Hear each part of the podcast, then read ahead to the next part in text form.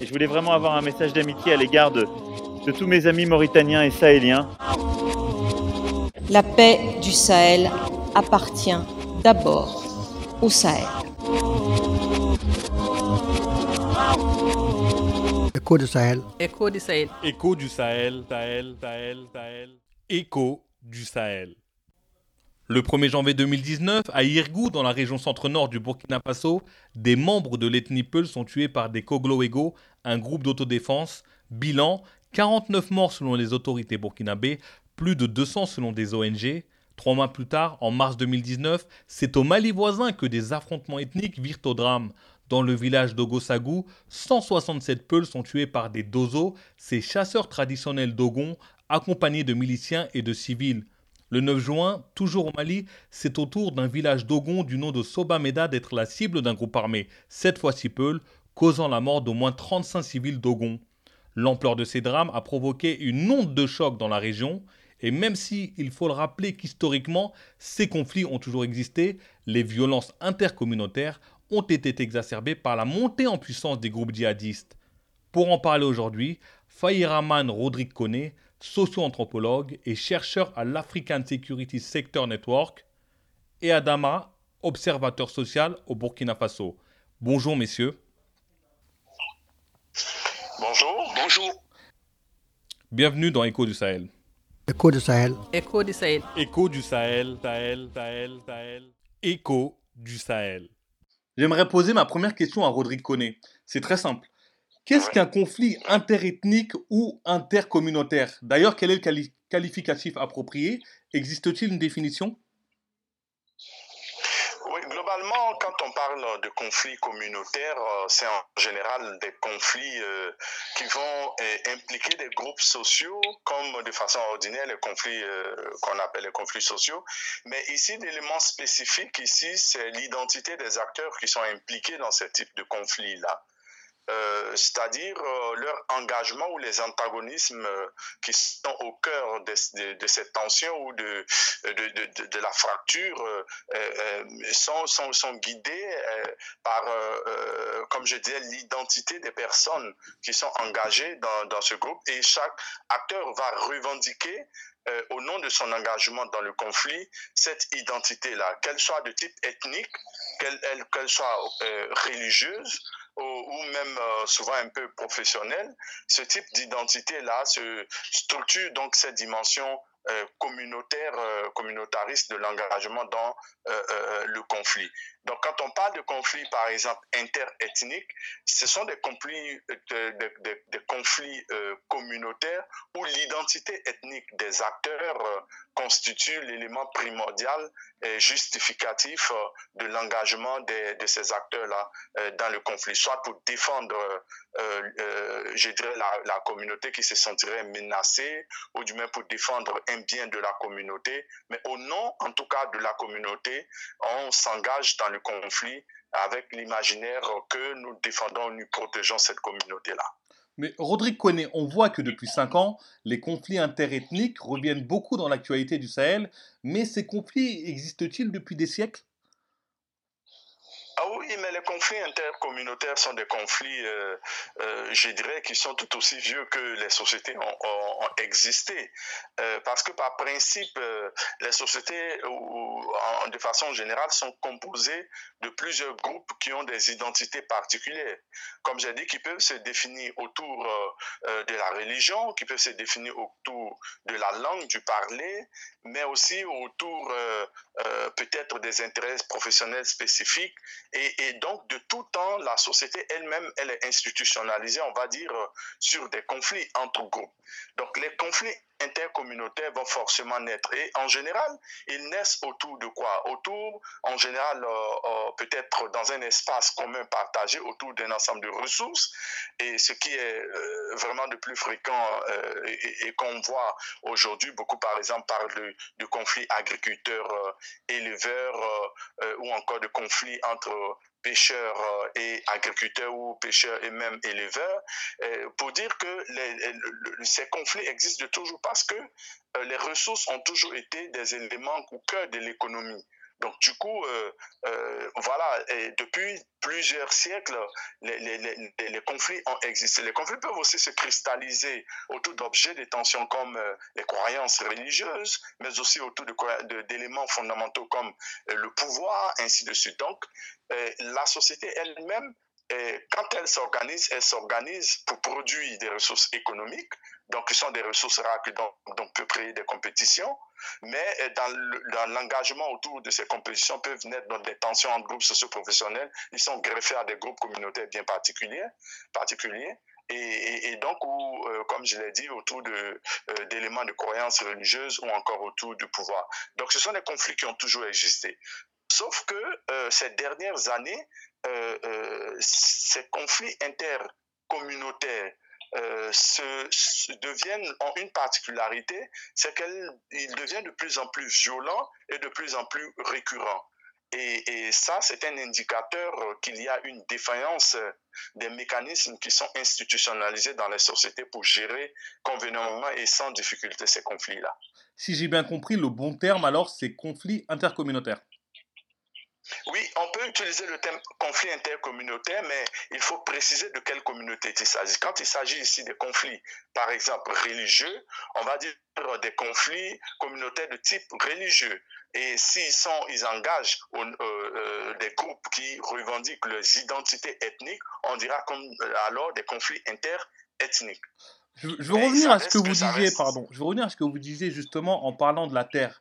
Dans l'imaginaire des gens, on a souvent entendu que le berger peul nomade cherche de l'eau pour son troupeau et empiète sur le territoire de l'agriculteur Dogon, et ça crée un conflit. Est-ce que c'est un cliché? Est-ce que tous les bergers sont Peul Est-ce que tous les agriculteurs sont Dogon si historiquement les identités ethniques correspondaient à des identités professionnelles bien définies, euh, ce n'est plus évident euh, actuellement. Euh, c'est vrai que euh, quand on va regarder dans l'ensemble, par exemple, euh, des pays sahéliens, les, les Peuls constituent la grosse majorité de, l'activité pastorale, ou encore les agriculteurs, bon, on parle de Dogon au Mali, mais dans d'autres communautés aussi, au Burkina ou d'autres populations qui sont plus sédentaires se définissent autour de l'agriculture ou de, la pêche. Mais toujours est-il que ces identités professionnels qui sont donc greffés à des identités euh, ethniques ont évolué dans le temps.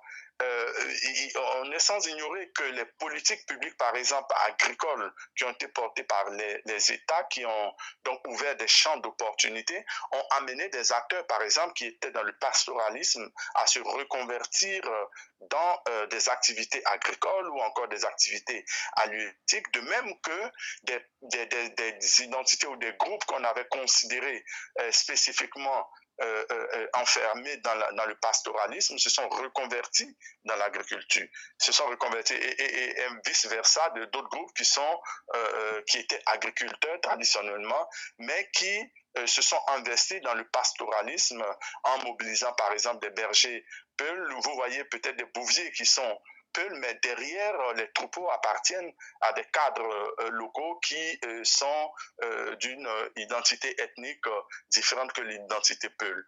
Donc, ces, ces clichés-là, à notre avis, ces clichés évoluent et ne sont plus vraiment de mise. Il faut peut-être analyser en termes de, classe sociale ou d'élite euh, qui sont des luttes locales qui euh, se sont peut-être en bourgeoisie et qui diversifient leurs activités à la fois agricoles comme pastorales. Revenons dans l'actualité avec euh, Adama, observateur au Burkina Faso, je le rappelle. On a vu plusieurs massacres de Peul. On pense à Ogosagou au Mali, qui a fait 167 morts, ou à, ou à au Burkina Faso, entre 49 et 200 morts. Le Burkina Faso, où vous êtes, Adama, est-ce que vous sentez une crainte, voire une discrimination vis-à-vis -vis des Peuls au Burkina, Adama euh, Merci. Donc, il faut rappeler que euh, c'est donc euh, par le fait des groupes armés, des attaques des groupes armés, qui a donc amené certaines personnes à considérer euh, la communauté Peul euh, comme donc euh, instigatrice de toutes ces violences. ça semble tout faux parce que, vous savez, parmi les groupes armés, il y a toutes les communautés. Je prends l'exemple de Yirgou, par exemple. La communauté Peul qui vivait à Yirgou vivait en harmonie avec la communauté Moussi. C'est à l'issue d'une attaque terroriste sur le chef de Yirgou et quelques membres de sa famille que des populations s'en sont pris à la communauté Peul qui vivait donc à Yirgou. Le collectif contre l'impunité et la stigmatisation des communautés qui s'est constitué au lendemain donc de cette attaque a donné un chiffre de 210 pendant que le gouvernement est toujours sur le chiffre de 49. Alors, il faut dire que depuis ce temps jusqu'à maintenant, la situation a été mal gérée par le gouvernement, on va le dire ainsi, parce que jusqu'à présent, nous n'avons pas senti d'arrestation, personne n'a été poursuivi et les rescapés sont donc dans un camp de déplacés dans la zone de Bassalgo. Et vous avez remarqué, Kalidou, que juste après cette situation, toute la zone est devenue invivable parce que euh, les attaques donc euh, se sont répétées et jusqu'à présent, euh, dans la zone de Barsalgo et jusqu'à Kaya, il y a donc danger qui plane partout. À Ogasagou, c'est à peu près la même chose et un peu partout.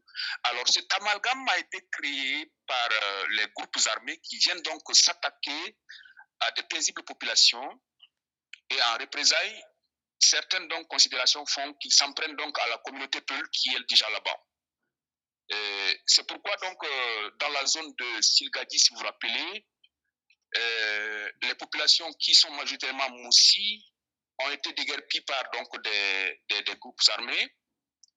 Certains se sont installés à Ouaga, d'autres à Kungusi, d'autres dans des villages donc qu'ils ont pu donc avoir où s'installer.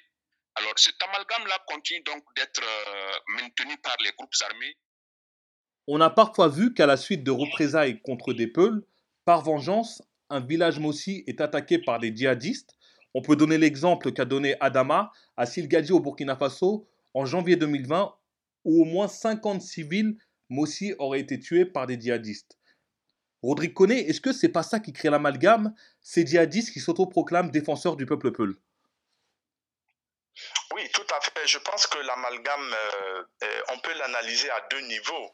Euh, D'abord, dans un premier niveau, il faut savoir que l'entreprise djihadiste, ou je pense les figures locales du djihadisme se sont ouvertement engagées en instrumentalisant l'identité Peul euh, comme étant le support un support pour pouvoir mobiliser des, des, combattants et cela pour des raisons qui sont liées euh, à des tensions qui sont au sein même de, euh, de, qu'on appelle d'une société peu très hiérarchisée où euh, vous avez des, des, des, groupes sociaux qui sont, je dirais, mis à la marge et qui ont vu cette offre de violence comme une stratégie de, de, remonter dans l'échelle sociale ou de remettre en cause un peu ces structures sociales et injustes, mais aussi c'est par le fait euh, qu'il y a euh, le sentiment d'une mise en marche d'un nombre de, ces sociétés de la communauté Peul hein, globalement, qui est une communauté nomade dont les structures coutumières et, traditionnelles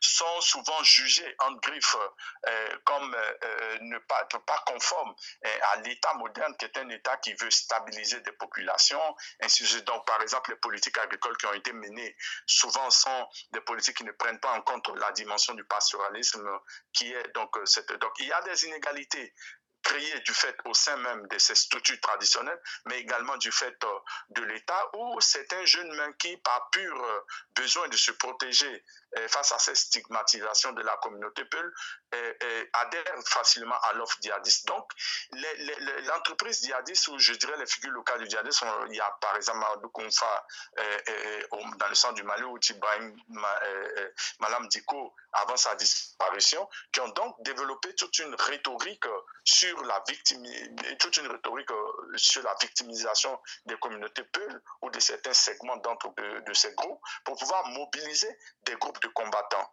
Et donc ces groupes de combattants qui ont été donc euh, euh, voilà au premier plan de ces violences qui ont été euh, portées ont euh, été finalement médiatisés et ont structuré l'imaginaire euh, communautaire, l'imaginaire euh, dans plusieurs pays que les Peuls étaient donc les acteurs porteurs de, ce djihadisme. Ce qui n'est pas vrai dans la réalité, comme le disait notre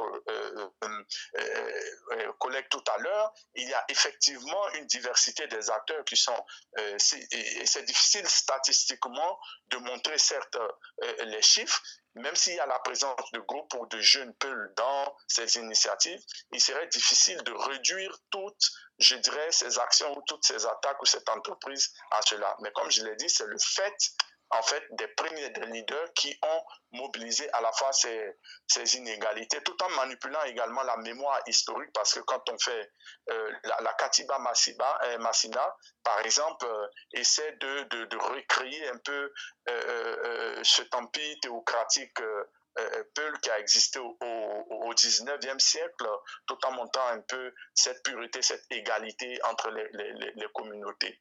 Donc, cela a dû mobiliser, mais c'est véritablement, euh, à notre avis, faire court que de dire que les initiatives ou je dirais les actions euh, ne sont euh, uniquement que le, fait euh, de communautés Peul. Et ça, c'est le premier niveau. Le second niveau, l'instrumentalisation même de l'identité Peul par les, par, a amené à une sorte de, discours de généralisation qui est, douteux, mais qui se joue, qu'il faut lire, je dirais, dans, l'entre des, antagonismes qui se jouent entre les communautés au niveau local autour. Je vous ai dit que les conflits communautaires se jouent souvent en général autour des ressources. Donc, euh, euh, il, y a souvent dans ce contexte sécuritaire euh, euh, euh, djihadiste, une, une, une, sorte de, de, stigmatisation, d'étiquetage négatif pour pouvoir éliminer des, des, des, communautés concurrentes autour des ressources. Et malheureusement, les États ont parfois voulu communautariser le, le, le, le contre-terrorisme, la lutte contre le terrorisme. Et du coup, souvent, ils ont mis en face d'autres communautés qui se sont structurés et ont donc euh, euh, attaqué les autres communautés, notamment la communauté Peul, et, qui malheureusement donne résultat à cela. Donc, en d'autres mots, euh, pour, pour, finir, et, cette généralisation, cet amalgame est à la fois enraciné sur les acteurs, l'identité des acteurs de premier plan qui ont ouvertement décliné l'action terroriste ou leur entreprise terroriste un registre ethnique, et d'autre part dans le jeu des, tensions communautaires ou des conflits communautaires autour des ressources. Adama, observateur au Burkina Faso, Rodrigue Koné a parlé de Malam Diko. Je rappelle que Malam Diko, c'est le fondateur du premier groupe terroriste burkinabé Ansarul Islam. Il aurait été tué par l'armée française en 2017. Est-ce que Ibrahima Malam Diko, justement, a joué sur la fibre Peul pour recruter? Euh, Dire qu'il a jouer sur la fibre Peul pour recruter. Euh, il a d'abord euh, commencé par euh, des prêches dans la ville de Djibou, dans toutes les radios et certaines mosquées. il a effectivement rassemblé autour de lui des personnes qu'il pouvait mieux manipuler que d'autres, c'est-à-dire des personnes qui parlent la langue Peul. Ce qui a surtout donc gonflé les rangs de son groupe, c'est surtout les jeunes euh, démunis, des jeunes euh, sans travail qui se retrouvaient dans des campagnes dans des villages en train de garder les troupeaux. un message dans un premier temps très flatteur. par la suite, avant même que ces jeunes-là ne se rendent compte de son projet de terrorisme, ils étaient donc déjà, euh, comme on le dit, euh, ils étaient déjà donc, comme on le dit, euh, ils, ils, étaient emportés par, par sa façon de faire. En tout cas, il a réussi à les amener et il a joué effectivement sur cette fibre-là en recrutant majoritairement des jeunes donc de son village d'abord et des villages aux alentours avant donc de former donc un grand groupe et d'appeler donc d'autres communautés à le rejoindre. D'accord. À propos de la question Peul, je vous propose d'écouter une déclaration surprenante du président français Emmanuel Macron. C'était lors du dernier sommet du G5 Sahel à Nouakchott en Mauritanie en juin dernier. Le Sahel ne doit pas plonger dans un cycle de violence et de représailles. C'est précisément ce que cherchent les groupes terroristes et ce qu'ils ont réussi à faire dans le passé. Les populations Peuls en particulier ne sont l'ennemi de personne. Et je salue la détermination de, mes homologues sahéliens à enrayer tous les amalgames. Cela a, cela a été dit très clairement autour de la table. Nous n'avons qu'un ennemi, le terrorisme islamiste, dans toute la région. Rodrigue connaît sur cette question, on peut imaginer qu'il vise notamment le Mali et le Burkina, et on a l'impression que les chefs d'État de ces pays ne veulent pas se mouiller sur ce sujet épineux pour pas se mettre à dos des communautés. En effet, euh, c'est une question qui est délicate. Vous voyez, toutes les questions euh, qui, dans les espaces étatiques, euh, impliquent ou impliquent, je dirais, les, dimensions communautaires sont délicates parce que mobiliser l'identité et définir des, des, des ennemis, je dirais, sur la base de l'identité, contribue à, à, faire proliférer des conflits qui sont difficilement solubles. Ce sont des conflits qui deviennent finalement des conflits de position euh, qui euh, impliquent ou qui engagent de façon inéluctable une lutte chronique. Donc c'est très difficile. Et quand on, on, voit la posture euh, en, général de, de, de je, dirais, la culture politique des élites dans nos pays, c'est une culture qui, en général, essaie de, euh, de, de, de, mobiliser les leaders communautaires euh, euh, religieux pour pouvoir recueillir le capital électoral à la base. Donc il est souvent très difficile de pouvoir manœuvrer avec cela dit. tout à l'heure, j'ai parlé de la communautarisation, des processus de communautarisation de, de, de, la lutte antiterroriste qui se voit euh, dans, dans, plusieurs pays en s'appuyant sur des groupes, par exemple, d'autodéfense qui ont des bases ethniques. On l'a vu bon, avec le Kolwego au, au, euh, Burkina, mais également au Tchad, également avec d'autres communautés. Peul, cette fois-ci, qui était soutenu par le gouvernement nigérien bon, pour lutter contre des groupes dits terroristes. Cela, finalement, implique de rendre les conflits beaucoup plus complexes parce qu'au-delà de l'agenda euh, euh, patriotique, il y a les intérêts particuliers qui entraînent des règlements de compte et qui finalement euh, fait qu'il est difficile d'arrêter le cycle de violence. Donc la prudence en général des acteurs de premier plan, des acteurs politiques, euh, de s'engager autour de cette question relève un peu, on va dire, euh, du bon sens, mais ça note un peu de la faiblesse euh, des stratégies de lutte contre le djihadisme et le terrorisme dans ces zones-là. Rodrigue Connet vient de parler des Cogloego. Je rappelle juste que les Cogloego sont un groupe d'autodéfense qui, depuis le début des années 2000, se multiplie dans les campagnes burkinabées avec un objectif commun, arrêter, punir et juger les voleurs avec la bénédiction des autorités burkinabées, on peut le dire. Euh, Adama, comment ont été perçus, comment a été accueilli l'arrivée des Kogloego au Burkina Faso? Oui, dans un premier temps, les Kogloego, comme vous l'avez bien le dire, euh, Kogloego qui signifie euh, les gardiens de la brousse, c'est donc euh, surtout dans la zone de l'Est que ce phénomène-là s'était développé, où il y avait des attaques euh, de bandits euh, de grand chemin. Ils ont pu donc, par l'aide de Kologo, endiguer un peu ce phénomène-là, mais avec l'arrivée, donc, l'avènement donc du terrorisme, les Kologo se sont donc donné un autre rôle, celui donc de traquer donc les terroristes et, de, les, arrêter. Voilà donc, parmi donc les groupes Kologo, il y a rarement donc des éléments de la communauté Peul. Alors, euh, cela aussi crée euh, une autre confusion. Parce que pour la plupart, je rappelle que dans des zones du Burkina, ici, vous trouverez des zones où euh, on ne peut pas, c'est-à-dire les, membres de la communauté Peul ne peuvent pas circuler librement. Comme on le dit, il ne faut pas donc se voiler le visage par rapport à cette situation-là. C'est mieux de prendre le taureau par les cornes et de tenter d'indiquer ce problème-là le plus rapidement que possible en jouant une autre guerre, c'est-à-dire pas par les armes seulement, mais aussi euh, par, comme on le dit, caper ici et tendre la main de l'autre côté et aller surtout euh, avec beaucoup de pédagogie, c'est-à-dire pour enlever cette idée de stigmatisation et de repli identitaire là dans les têtes des gens.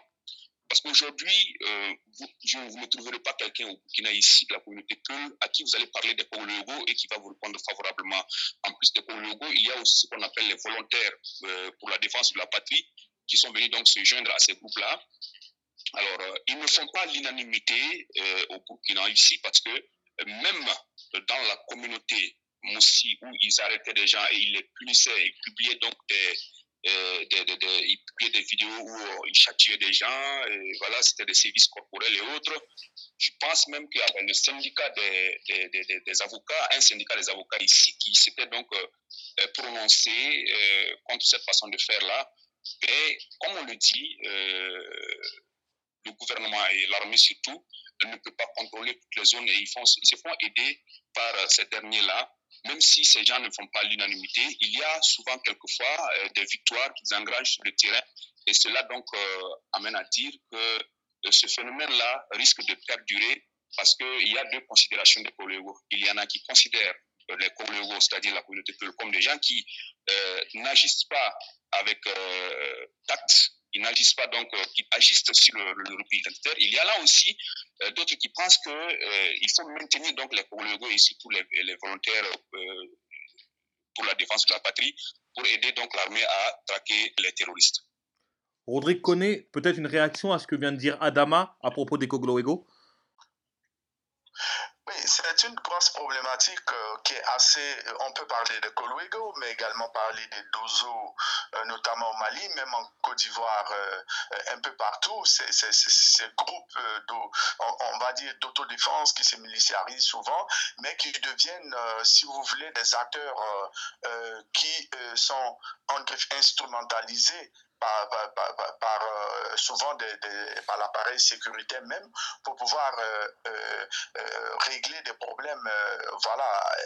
Et, là, donc, comme je disais, ça pose deux problèmes. Le premier problème, c'est celui de l'incapacité de nos États aujourd'hui à garantir une, une protection, je dirais, indifférenciée et sans distinction de communauté à tous les citoyens de façon euh, objective et sans problème.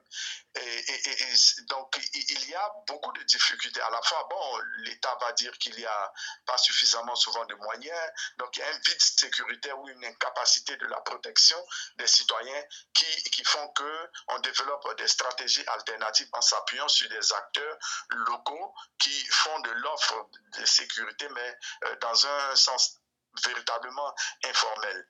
Et puisque ce n'est pas juridiquement encadré, cela pose donc problème. Ça pose problème euh, dans la mesure où des intérêts locaux qui vont donc se jouer par exemple autour du foncier, qui vont se jouer autour euh, euh, par exemple de l'accès à des pouvoirs locaux comme des, élections municipales ou législatives au niveau local. Donc chaque communauté va s'affronter. Donc il y a une instrumentalisation des antagonismes communautaires mais qui deviennent euh, au qui se cachent derrière des projets euh, nationaux de lutte contre le djihadisme. Ça, c'est le premier point. Le second problème, c'est l'incapacité de l'État et en termes d'impunité à pouvoir euh, juger ces acteurs qui se, qui se rendent coupables des actions et de violations des droits de l'homme. Plus plus, plus c'est, euh, il y a cette incapacité à pouvoir euh, juridiquement euh, faire la justice, faire justice, ça devient difficile pour. allô, allô? Oui, oui, je suis là. Plus, voilà, plus il y a cette incapacité de l'État à pouvoir rendre justice, plus cela crée euh, des situations euh, de frustration et euh, cette idéologie victimaire devient la, la, la, la source de, de, de oui, on va y revenir, on va y revenir. Je vous propose justement à propos des Ego, je vous propose d'écouter le témoignage de Django, le chef fondateur des Ego de la région est du Burkina Faso, sur le rôle de ce groupe d'autodéfense, mais également sur les conflits communautaires. On ne prend pas quelqu'un sans les preuves.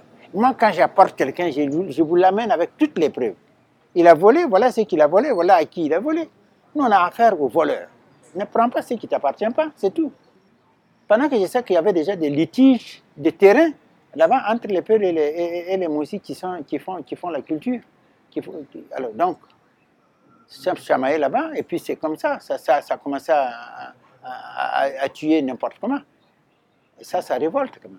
C'est dommage, ça fait, déjà, ça fait déjà deux ou trois ans où on est vraiment, on est souffrant.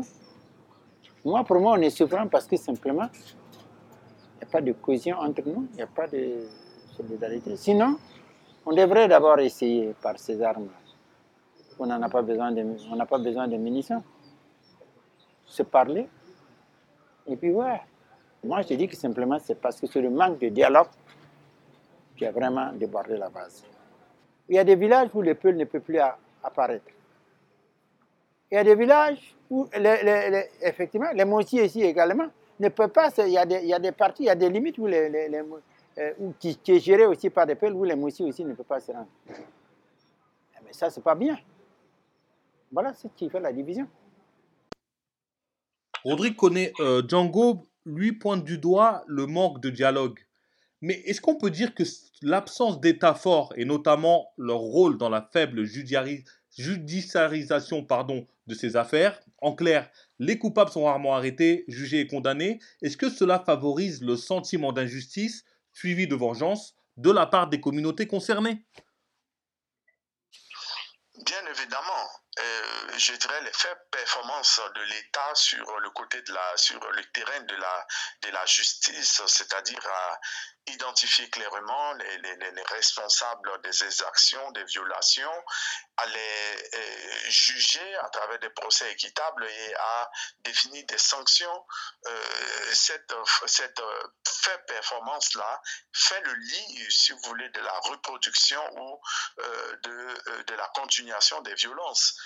euh, intercommunautaires. Et donc, il est important que euh, cet État, qu'il y ait un État euh, très fort qui puisse affirmer, je dirais, de façon impartiale, de façon neutre, son action sur, je dirais, le, le terrain en termes de, ne pas garantir, si vous voulez, créer un environnement favorable à l'impunité. L'impunité, obligatoirement, va donc faire le lit de la, de- de- des vengeances euh, con- con- continues. Autre élément qui euh, euh, nous semble aussi important, au-delà même de la force euh, de l'État ou de l'affirmation de la puissance ju- euh, judiciaire de l'État, c'est également euh, la, question, parce que euh, si on veut voir traditionnellement, euh, les conflits communautaires pouvaient se gérer. Ils se géraient euh, sur la base d'un ensemble d'institutions juridiques ou coutumières, mais qui malheureusement aussi sont dans l'ornière d'une, euh, dans la tourmente actuellement à cause de, la crise de légitimité des chefferies. Mais cette crise de légitimité des chefferies, elle le fait aussi de l'instrumentalisation politique euh, et également de l'intervention de l'État dans des espaces communautaires qui finalement euh, érodent les bases, je dirais, euh, la légitimité euh, des instances juridiques ou coutumières. Il faut à la fois un État qui intervienne de façon, je dirais, régalien pour pouvoir gérer au point de vue de la justice ces questions, mais il faut réhabiliter aussi les tribunaux locaux, les, figures, les, figures d'autorité locale qui avaient donc ces ressources euh, coutumières euh, pour, gérer de façon efficace euh, ces conflits communautaires-là, de s'ils sont réhabilités, ils pourraient aussi intervenir efficacement dans la gestion de ce type de problème. On arrive à la fin de cette émission. Dernière question pour Adama. Adama, est-ce que le dialogue entre les communautés est rompu au Burkina Faso? Est-ce que vous êtes optimiste pour l'avenir? Euh, je suis optimiste pour l'avenir. Je suis optimiste parce que euh, il y a donc euh, des associations et surtout des ONG partenaires qui tentent donc de d'instaurer le dialogue entre les communautés, entre les différentes communautés. Mais parallèlement donc à, ces initiatives-là, il faut que les violences et l'injustice surtout s'arrêtent.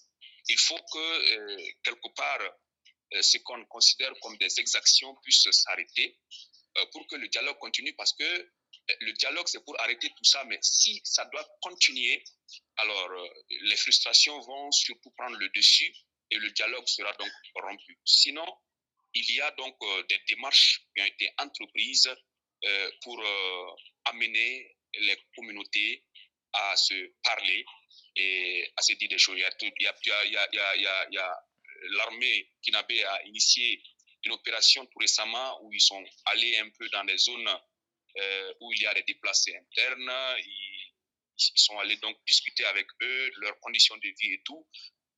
Voilà donc des choses que, que nous devons multiplier un peu partout. Et euh, l'autre dialogue, c'est surtout d'amener la grande muette, comme on le dit, à, à, parler à la population parce que c'est de concert avec la population que nous pourrons donc euh, euh, venir à bout de cette hydre terroriste. Tant que le dialogue entre les communautés ne, ne, ne, fonctionne pas, le dialogue entre les forces de défense et de sécurité euh, et la population ne fonctionne pas, il y aura toujours des remous, il y a toujours des problèmes parce que il y a toujours cette peur-là. Vous allez aller dans des zones où d'habitude les gens partent librement dans des postes de police et de gendarmerie pour demander des services. Mais aujourd'hui, c'est très rare et ces personnes-là souvent se font accompagner et c'est à tort parce que les personnes à qui elles doivent faire confiance et les personnes vers qui elles doivent aller se confier, si elles ont peur de ces personnes-là, je, pense qu'il y aura un blocage quelque part. On a bien compris, c'est un message d'espoir et en même temps, ça reste très très très sensible. C'est la fin de cet épisode d'Echo du Sahel. Merci à nos invités du jour, Rodrigue Koné et Adama. Merci. Merci beaucoup. À très vite pour le prochain épisode. Écho du Sahel. Écho du Sahel. Écho du Sahel, Sahel, Sahel, Sahel. Écho du Sahel.